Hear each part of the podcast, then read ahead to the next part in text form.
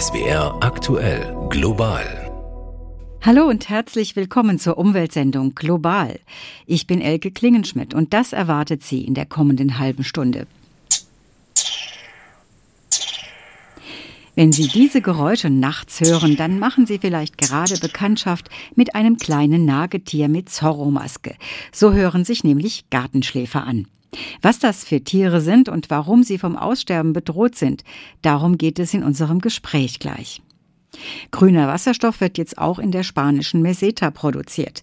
Wir stellen ein interessantes Projekt dort vor. Aber zunächst geht es um den Skandal um privatisiertes Wasser in Großbritannien.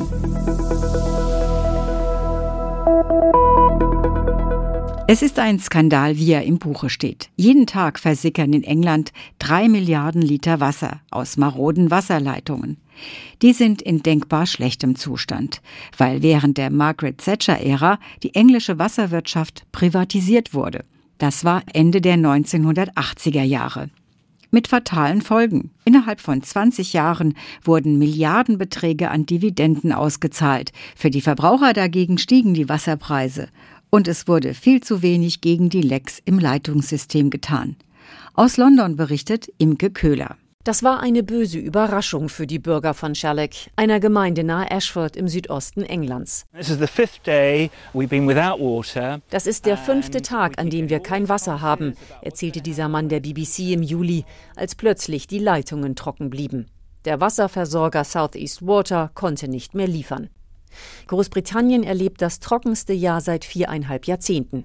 Bei den Temperaturen wurde in den vergangenen Wochen die 40-Grad-Marke geknackt. Der Wasserbedarf ist hoch. Während die Wasserspeicher zur Neige gehen, versickert gleichzeitig sehr viel Wasser, weil das Leitungsnetz unendlich viele Löcher hat. Dieser Zustand hat sich durch die Hitzewelle in diesem Sommer noch verschlechtert, denn das Absinken des Bodens hat vielerorts zu neuen Lecks geführt. Manche Wasserversorger sprechen sogar von einer Verdoppelung der undichten Stellen. In England gehen so pro Tag rund drei Milliarden Liter Wasser verloren. Alistair Chisholm von der Institution of Water and Environment Management, einem Zusammenschluss von Branchenvertretern und Fachleuten, ordnet die drei Milliarden Liter ein. It's about 20, between 20 and 24 percent. Das sind 20 bis 24 Prozent des Wassers, das sich im Leitungsnetz befindet. Das ist ein großer Anteil. Der Zeitung The Guardian zufolge haben die Wasserversorger seit der Privatisierung 72 Milliarden Pfund an Dividenden ausgeschüttet, während die Wasserrechnungen der Verbraucher, inflationsbereinigt, um 40 Prozent gestiegen sind. Dass die Wasserunternehmen gleichzeitig zu wenig in das Leitungssystem investieren, scheint sich auch beim Abwasser zu zeigen, denn derzeit wird regelmäßig ungeklärtes Abwasser in Flüsse und Seen und ins Meer geleitet. An Dutzenden Stränden gilt das Schwimmen deshalb als potenziell gesundheitsgefährdend. Der umweltpolitische Sprecher der Liberaldemokraten Tim Farron fordert die Wasserindustrie zum Handeln auf. Tatsache ist, dass man mit Investitionen in Auffangbecken und in ein besseres, modernes Abwassersystem diese Vorfälle seltener oder gar nicht sehen würde. Letztes Jahr haben die Wasserversorger 2,8 Milliarden Pfund Gewinn gemacht. Es gibt massive Gewinne, aber nicht die Investitionen, die nötig sind. Viel Kritik gibt es allerdings nicht nur an den Wasserversorgern, sondern auch an der Regulierungsbehörde Ofwat. Aktivist Fergal Sharkey ist überzeugt davon, dass die Vorgaben für die Wasserversorger zu lasch sind und dass Ofwat für die Misere mitverantwortlich ist. Der BBC sagte er, was Sie hier sehen, ist das Ergebnis von 30 Jahren Unterfinanzierung durch die Wasserindustrie, von 30 Jahren Geschäftemacherei, 30 Jahren Regulierungsversagen und 30 Jahren, in denen eine politische Aufsicht und angemessene Kontrolle dieser Industrie gefehlt hat.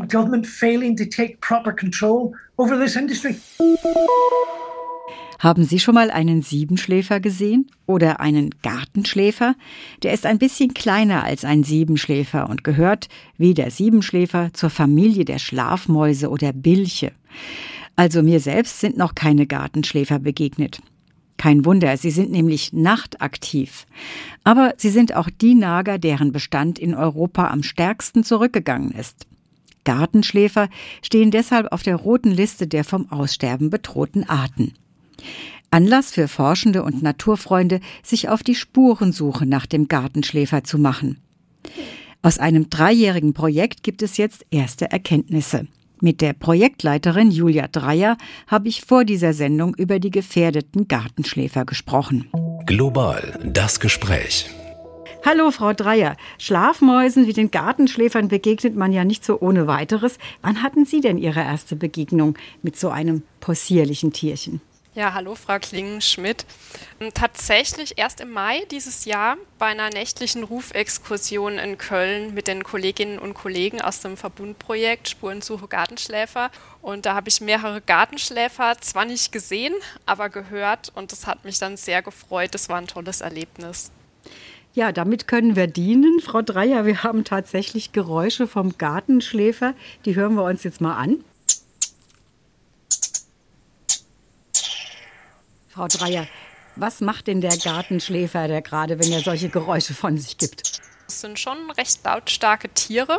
Die hört man abends manchmal im Garten, da wo er lebt. Ob das jetzt ein Revierverhalten ist, ein Ruf nach Artgenossen, das haben wir noch nicht rausfinden können. Fakt ist, sie sind gerne auch mal ein bisschen laut. Und woran kann man denn äußerlich einen Gartenschläfer von einem Siebenschläfer unterscheiden? Das sind ja sehr ähnliche Tiere, oder? Das ist eigentlich recht einfach zu erkennen. Der Gartenschläfer, der hat eine dunkle Zeichnung ähm, im Gesicht um die Augen. Den nennen wir ganz liebevoll seine Zorro-Maske. Das hat der Siebenschläfer nicht. Der Siebenschläfer ist auch ein bisschen größer und der hat ein graues Fell und einen eher buschigen Schwanz. Der Gartenschläfer ist eher bräunlich und äh, sein Schwanz ist dünner und er hat eine kleine Quaste am Ende. Daran kann man sie eigentlich ganz gut unterscheiden. Wenn man sie dann sieht, also wie gesagt, ich habe noch keinen gesehen. Und äh, ist der Gartenschläfer ungefähr so groß wie ein Eichhörnchen vielleicht? Ja, das kommt ungefähr hin. Mit Körperlänge und Schwanzlänge, ja, so ungefähr in der Größenordnung. Ich sagte ja schon eingangs, die Gartenschläfer sind die Nager, deren Bestand in Europa am stärksten zurückgegangen ist. Und sie stehen jetzt auf der roten Liste. Warum sind sie denn so stark in ihrem Bestand zurückgegangen, die Gartenschläfer? Das haben wir in den letzten drei Jahren versucht herauszufinden. Und jetzt nach Abschluss der Datenaufnahme, da denken wir, dass da mehrere Faktoren zusammenspielen und zum Rückgang beitragen. Das sind zum einen der Einsatz von Pestiziden und zum anderen der Rückgang von Kleinstrukturen im Wald, in der Kulturlandschaft, aber auch in, in der Stadt. Ähm, wir haben allen Tieren, die von unserer Tierärztin untersucht wurden, Proben genommen und da Gifte nachgewiesen. Und in einzelnen Proben waren bis zu 15 verschiedene gefährliche Stoffe vorhanden. Waren das denn Pflanzenschutzmittel, die sich äh, angesammelt haben in den Körpern der Tiere? Oder was war das Rattengift? Es wird ja auch viel äh, Rattengift momentan ausgebracht. Ja, also da waren ähm, Rattengift dabei, Schneckenkorn, aber auch andere Giftstoffe, teilweise schon ähm, Giftstoffe, die schon länger verboten sind und anscheinend noch in Restbeständen benutzt werden oder die sich dann in der Natur angereichert haben und da persistent sind, also immer noch vorkommen und dann durch die Nahrung von den Tieren aufgenommen werden. Die Gartenschläfer sind ja nicht in allen Teilen Deutschlands ausgestorben. In welchen Teilen finden wir sie denn jetzt noch? Wir haben in Rheinland-Pfalz ja noch recht stabile größere Vorkommen. Wir sind hier so, ich sage immer, die letzte Bastion. Da kommt er zum Beispiel in größeren Städten vor, Mainz, Trier, Koblenz, auch Kaiserslautern, entlang der Flüsse wie Rhein, Mosel, Lahn und Nahe, aber auch äh, in den Waldregionen Pfälzerwald, Hunsrück. Bitterer sieht es da ähm, woanders aus in Deutschland, auch in anderen Ländern Europas. Unsere Nachweise im Harz, Fichtelgebirge und im Bayerischen Wald, die waren leider trotz der intensiven Suche so selten, dass die Forscherinnen und Naturschützer befürchten, dass wir da ein regionales Aussterben beobachten. Bei dieser dreijährigen Spurensuche nach dem Gartenschläfer haben Sie ja auch Methoden verwendet, äh, die man Citizen Science nennt. Also Sie haben die Unterstützung der Bevölkerung in Anspruch genommen und haben aufgerufen, meldet uns äh, Gartenschläfer. Und wie war denn so die Beteiligung die war überwältigend. Und an der Stelle kann ich auch nur nochmal sagen, ohne die Citizen Scientists, die Bürgerwissenschaftlerinnen und Wissenschaftler, hätte das Projekt in dieser Form nicht funktioniert. Wir hätten nicht so viele Daten erheben können. Es wurde eine Meldestelle Gartenschläfer, also eine Website eingerichtet. Da gingen bis heute über 6000 Meldungen ein. Und so zum Größenvergleich, fast 3000 davon waren allein aus Rheinland-Pfalz. Die Menschen haben sich auch beteiligt ähm, mit Wildkameras, also Fotofallen, haben den Gartenschläfer aufgenommen. Die haben Nistkästen kontrolliert, wo der Gartenschläfer sein Quartier drin hat und haben da gezählt und ähm, Proben genommen, Kotproben genommen zur Nahrungsanalyse. Die Gartenschläfer, das sind ja ohne Zweifel sehr niedliche Tiere, aber meine Bekannten, bei denen sie sich dann unter dem Dach eingenistet haben, die wollen sie am liebsten loswerden, diese niedlichen Tierchen. Sind die Gartenschläfer denn eigentlich auch nützlich für uns Menschen? Also davon abgesehen, dass die Tiere natürlich ihre Daseinsberechtigung haben sollten, egal ob sie jetzt dem Menschen von Nutzen sind oder nicht, ähm, ja, die können sich auch nützlich machen. Und ähm, auf ihrem Speiseplan stehen zum Beispiel Nacktschnecken und Rüsselkäfer, haben wir herausgefunden. Außerdem große Mengen an Blattläusen. Das fanden wir auch ganz erstaunlich. Und das sollte ja eigentlich gerade Gartenbesitzer freuen. Das denke ich auch. Wenn man also als Gartenbesitzer Gartenschläfer erhalten will und vielleicht auch im eigenen Garten doch unterbringen will, was kann man denn dann tun, Frau Dreier? Grundsätzlich bitten wir da auf den Verzicht von Rattengift, Schneckenkorn und anderen giftigen Substanzen. Was können Sie noch tun? Erhalten und schaffen Sie Versteckmöglichkeiten für die Tiere. Das können alte Bäume mit Höhlen drin sein, Wildsträucher, Steinhaufen, solche Rückzugsorte. Das ist ganz wichtig für den Gartenschläfer. Sie können im Garten auch spezielle Nistkästen bereitstellen. Da gibt es auch eine Bauanleitung für Heimwerkerinnen und Heimwerker ähm, auf unserer Projekt-Homepage www.gartenschläfer.de.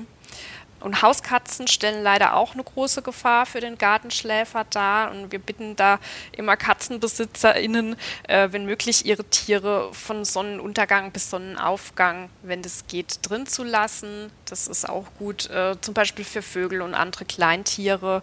Ähm, die Katzen sollten wirklich aktiv beschäftigt und bespielt werden dass der Jagdtrieb dann nicht vorrangig an Kleinsäugern und, und, Vögeln ausgelassen wird. Das ist auch eine Möglichkeit. Super. Also ein Appell an die Katzenbesitzer, die, ihre Katze zu beschäftigen, damit sie nicht so auf die Jagd gehen. Das ist eine tolle Idee. Vielen Dank für das Gespräch, Frau Dreier, und vielen Dank für das tolle Porträt von diesen niedlichen Gartenschläfern.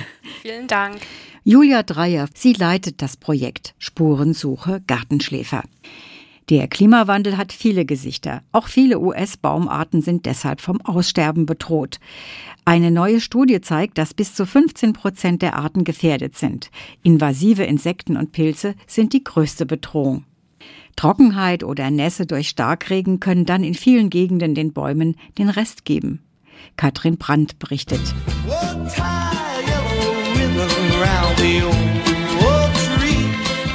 Ein gelbes Band um die alte Eiche, heißt es in dem fast 50 Jahre alten Hit, als Zeichen dafür, dass du mich noch liebst.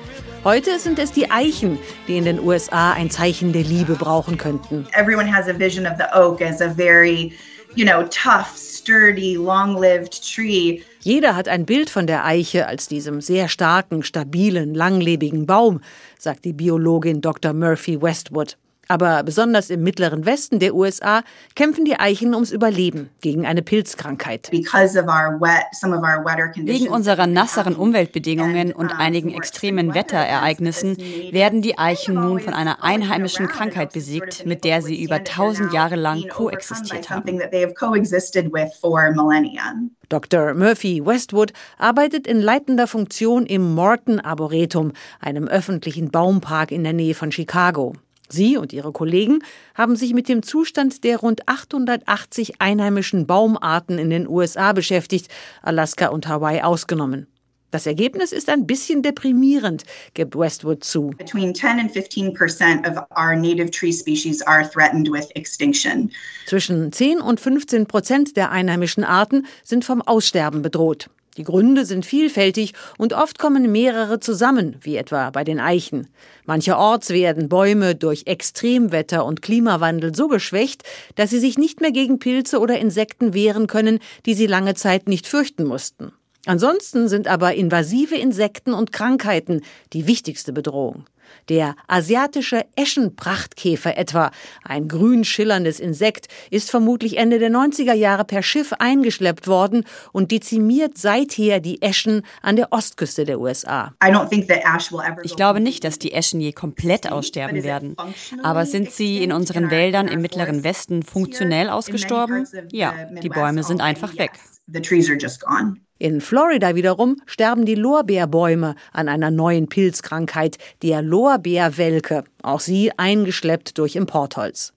Was ein importierter Pilz an Schaden anrichten kann, weiß Nordamerika aber schon lange. Anfang des 20. Jahrhunderts kam der Kastanienrindenkrebs aus Ostasien auf den Kontinent und löschte den einst dominanten Baum nahezu aus. Früher konnte der Baum über 30 Meter hoch werden, bei einem Umfang von drei Metern. Heute werden sie bis zu sechs Metern hoch. Größer als der hier werden sie nicht sagt Ranger Pete in einem Video des Shenandoah Nationalparks in Virginia und zeigt auf ein schmächtiges Bäumchen. Ab einer bestimmten Größe schlägt der Pilz zu und tötet die Kastanie. Weil aber vor allem der oberirdische Teil des Baumes betroffen ist, können auf alten Stämmen immer wieder neue Triebe sprießen. So kann die Kastanie in den USA zwar überleben, aber nie mehr in alter Pracht. Die Bäume verschwinden still in vielen Teilen der USA, außer in Kalifornien, wo sich das Drama um die alten Giganten vor aller Augen abspielt. Dürre und Waldbrände vernichten die jahrtausendealten Mammutbäume und die Joshua-Bäume mit ihren bizarren Ästen. Aber, sagt Biologin Westwood, es gibt auch Hoffnung. Die Regierung von Joe Biden etwa hat sich zum Ziel gesetzt, wenigstens 30 Prozent der USA bis 2030 unter Schutz zu stellen. Wir dürfen diese Bäume nicht verlieren, sagt Murphy Westwood, die sich selbst ironisch als Bäume-Umarmerin bezeichnet. Aber, sagt sie, jeder hängt von diesen Bäumen ab, ob man sie nun liebt und umarmt oder nicht. Every single person on earth depends on trees, whether you love them or hug them or not. Der heiße Sommer setzt auch den Gletschern in der Schweiz zu. Sie schmelzen unaufhaltsam. Forscher der Eidgenössischen Hochschule Zürich, ETH, haben jetzt zum ersten Mal auch beziffert, wie viel Masse die Gletscher in der Vergangenheit verloren haben. Und das Ergebnis ist erschreckend. Von 1931 bis 2016 ist knapp die Hälfte des Gletschereises in der Schweiz verschwunden. Und seit 2016 hat sich die Schmelze sogar noch einmal beschleunigt. Matthias Zahn berichtet. Wie sehr das Eis zurückgeht, lässt sich am Rhone-Gletscher gut verfolgen. Der Forscher Andreas Bauder beobachtet den Gletscher genau. Seit 15 Jahren betreut er das Messprogramm. Da hat sich der Gletscher massiv verändert. Also einerseits in der Dicke hier hat er mehrere Zehner von Metern an Dicke verloren. Die Gletscherzunge hat sich zurückgezogen. Also früher war sie noch vorne an der Felsschwelle geendet und inzwischen hat sich der See gebildet und von Jahr zu Jahr kann man wirklich beobachten, wie der Eisrand sich weiter zurückschwindet hier und auch die Dicke abnimmt. Die neuesten Forschungsergebnisse zeigen jetzt, wie viel Eismasse die Gletscher in der Schweiz in der Vergangenheit verloren haben, von 1931 bis 2016. Experten der Zürcher Hochschule ETH und der Eidgenössischen Forschungsanstalt für Wald, Schnee und Landwirtschaft haben den Rückgang berechnet. Einer der Gletscherforscher ist Daniel Farinotti. Er berichtete im Schweizer Fernsehen, was die Studie ergeben hat. Dass äh, seit den 1930er Jahren wir etwa die Hälfte des Eisvolumens verloren haben. Das heißt, dass ungefähr 62 Kubikkilometer an Eis verloren gegangen sind. Das würde reichen, um den Zürichsee 16 Mal zu füllen. Das sind etwa 20 Prozent mehr als bisher angenommen. Die Forscher haben mit tausenden historischen Bildern die Oberfläche der Gletscher rekonstruiert, wie diese Anfang des vergangenen Jahrhunderts aussah. Mit Hilfe von aktuellen Bildern berechneten die Wissenschaftler die verlorene Eismasse. Zwar sind die Gletscher zum Beispiel in den 80er Jahren des vergangenen Jahrhunderts sogar gewachsen, generell ging der Trend aber klar zum Schmelzen, und dieser Trend hat sich seit 2016 noch einmal verschärft. Also in dieser Phase, die wir studiert haben, haben wir 50 Prozent des Volumens verloren. Aber in der viel kürzeren Phase zwischen 2016 und heute haben wir nochmal 12 Prozent dazu verloren. Das heißt, wir haben eine starke Beschleunigung, die im Gange ist. Bis Ende dieses Jahrhunderts könnten die Gletscher in der Schweiz komplett verschwunden sein. Eine beunruhigende Perspektive, auch angesichts des extremen Niedrigwassers aktuell im Rhein. Denn derzeit sorgt Schmelzwasser der Gletscher für 15 bis 20 Prozent des Wassers im Rhein. Alle blicken hoffnungsvoll auf grünen Wasserstoff als den neuen Energieträger. In einer ehemaligen Bergwerksstadt am südlichen Ende der zentralen Hochebene von Spanien, der Meseta, soll jetzt Europas größte Fabrik für grünen Wasserstoff in den Regelbetrieb gehen. Ein Prestigeprojekt für Spanien. Die Regierung hat ehrgeizige Ziele in Sachen grüner Wasserstoff. Reinhard Spiegelhauer hat sich die Anlage angesehen. Hochsommer im Olivenhain, Zikadenkonzert. Nebenan hört man ein ähnliches Geräusch, nur leiser. Hier startet der ganze Prozess, sagt Ingenieur Carlos Funez vom Stromversorger Iberdrola. Er deutet auf 14 Gruppen von Solarpanels. Sie schmiegen sich an eine Hügelkette. Die Module können sogar das Licht nutzen, das der Boden reflektiert. Bis zu 100 Megawatt liefern die Zellen. Pufferakkus können ein Fünftel davon speichern. Nach Sonnenuntergang speisen sie noch einige Zeit lang Strom in eine unterirdische Leitung. Die führt zu einem Industriegelände. Man kann es von dem kleinen Solarkraftwerk aus sehen. Wasserstoffgas rauscht in einen der elf weißen, senkrecht stehenden Tanks am Rande des Industriegebiets. Unzählige Rohrleitungen und Manometer sind zu sehen. Die meisten kommen aus einem grün und weiß gestrichenen Gebäude nebenan. Drinnen ohrenbetäubender Lärm. Wir sind jetzt im Herzen der Anlage für grünen Wasserstoff. 16 große Elektrolysezellen spalten hier Wasser in Sauerstoff und Wasserstoff mit bis zu 20 Megawatt grünem Strom aus den Solarhügeln. Tagsüber geht nur ein Teil direkt zum Verbraucher. Den Rest verdichten und speichern wir in den Tanks. So können wir unseren Abnehmer auch in der Nacht beliefern.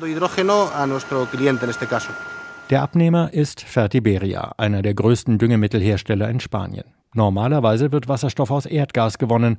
Dampfreformierung heißt der Prozess dafür. Für die gleiche Menge Wasserstoff braucht er doppelt so viel Wasser wie die Elektrolyseanlage und es entsteht jede Menge Klimagas.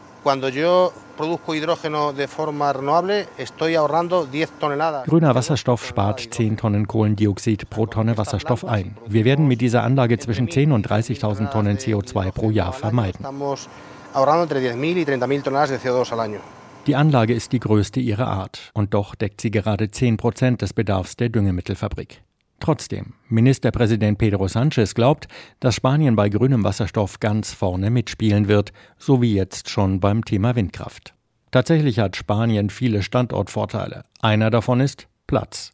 Vielleicht genauso wichtig, Bürgerinitiativen gegen Windkraftanlagen oder Solarkraftwerke sind etwas höchst Exotisches. Spanien kann zum Saudi-Arabien des grünen Wasserstoffs werden, glaubt jedenfalls Iberdrola-Ingenieur Funes. España se puede convertir pues, en, en el Arabia Saudita de, del hidrógeno. ¿no? Podemos estar exportando hidrógeno a muchos países. Damit grüner Wasserstoff exportiert werden kann, muss aber noch viel passieren. Es braucht nicht nur mehr und noch größere Anlagen. Europa arbeitet schon am European Hydrogen Backbone, einem wasserstofffähigen Pipeline-Netz für ganz Europa. Der Zeithorizont Erste Phase bis 2031, zweite Phase bis 2040. Erstmal rauscht nur ein bisschen grüner Wasserstoff in die Düngerfabrik von Puerto Llano. Bei uns in Deutschland beginnt jetzt bald die Weinlese, früher als sonst. Und das Deutsche Weininstitut hat sich sogar schon vorab zufrieden mit der Qualität des 2022er Jahrgangs geäußert. Ein Trend seit einiger Zeit, immer mehr Weingüter werden von Frauen geführt – und sie brauchen dafür nicht nur technisches Know-how, sondern auch Führungsqualitäten. Klar, die Gleichstellungsstelle des Landkreises Alzey-Worms bietet dazu am 9. September einen Workshop mit Weingutsführung für Interessierte an, und zwar im rheinhessischen Bibelnheim. Anmelden kann man sich bis zum 2. September per Mail an gleichstellung.alzey-land.de. Und damit endet diese hochsommerliche Ausgabe unseres Umweltmagazins Global. Ich bin Elke Klingenschmidt. Ich bedanke mich für Ihr Interesse und wünsche Ihnen eine gute Zeit.